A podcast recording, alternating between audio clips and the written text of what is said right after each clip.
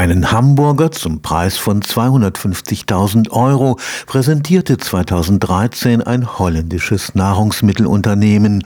Für das teure Stück Fastfood musste kein Rind sein Leben lassen. Man hatte das Hackfleisch über Wochen in einem Hightech-Labor aus Stammzellen herangezüchtet. Heute, acht Jahre später, hat die Forschung mit sogenanntem In-vitro-Fleisch Fortschritte gemacht und der Hamburger aus Laborfleisch würde nur noch 10 Euro Euro kosten. Mehrere Dutzend Unternehmen arbeiten gegenwärtig daran, das im Labor gezüchtete Fleisch in die Supermärkte zu bringen. Die Werbung behauptet, das Laborfleisch schone nicht nur das Klima, es sorge auch dafür, dass damit irgendwann die Schlachthäuser geschlossen werden könnten. Eine Technikfolgenforscherin am Karlsruher Institut für Technologie hat das In-vitro-Fleisch genauer unter die Lupe genommen. Die Technologie für das In-vitro-Fleisch ist aus der Medizin bekannt.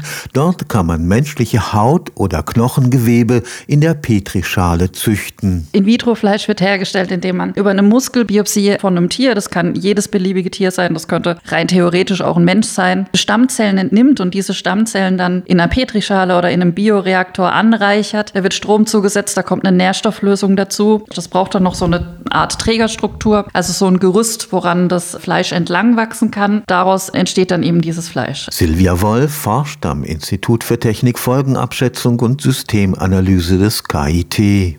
Tatsächlich könnte Laborfleisch in Zukunft dafür sorgen, dass deutlich weniger Rinder oder Schweine gehalten werden müssten.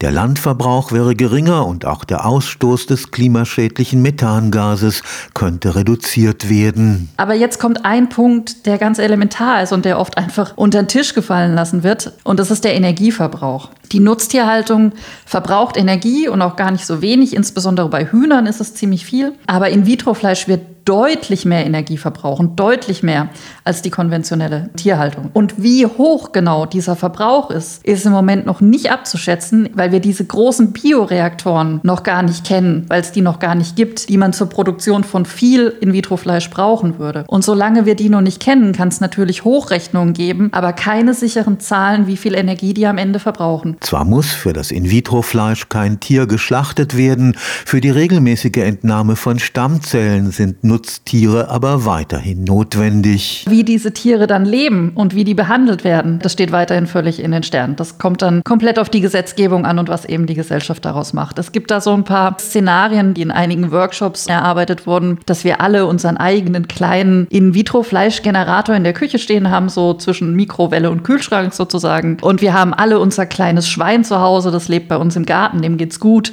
Das ist vergleichbar wie mit dem Hund oder der Katze, das wird gestreichelt und lieb gehabt und gefüttert. Und einmal die Woche wird es halt so ein bisschen angepiekst, damit man an die Muskelstammzellen kommt. Für die Expertin ein Idyll, das angesichts der Massentierhaltung heute eher unrealistisch erscheint. Auch einen substanziellen Beitrag zur Ernährung der wachsenden Weltbevölkerung werde das In-vitro-Fleisch nicht leisten können. Das sind zwei Dinge, die in dem Kontext zu beachten sind. Das eine ist, dass die Weltbevölkerung insbesondere in Regionen wächst, wo generell Technologien oder Wohlstand gar nicht so stark verbreitet sind. Und ich kann mir kaum vorstellen, dass in ärmeren afrikanischen Regionen zum Beispiel oder in anderen ärmeren Regionen auf der Welt plötzlich eine teure Technologie verfügbar sein wird und dafür sorgen wird, dass die Leute dort besser ernährt werden das ist ein Märchen, an das ich nicht glauben kann. Und dann muss man sehen, dass die konventionelle Fleischerzeugung ein sehr ineffizientes System ist. Also man steckt in Rindfleisch ungefähr sieben Kalorien, um danach eine Kalorie hinten wieder rauszubekommen. Also man verbraucht sieben Kalorien Gemüse sozusagen, um eine Kalorie Fleisch zu erzeugen. Und es ist so, dass natürlich auch Vitrofleisch nicht aus dem Nichts entsteht. Auch in Vitrofleisch muss erstmal mit Kalorien, mit Nahrung gefüttert werden, um zu entstehen. Wie genau da das Verhältnis ist, das ist noch gar nicht so genau bekannt. Die effizienteste Ernährung und die, die am ehesten Hunger bewältigen kann, ist eine vegetarische Ernährung. Unklar ist bisher auch,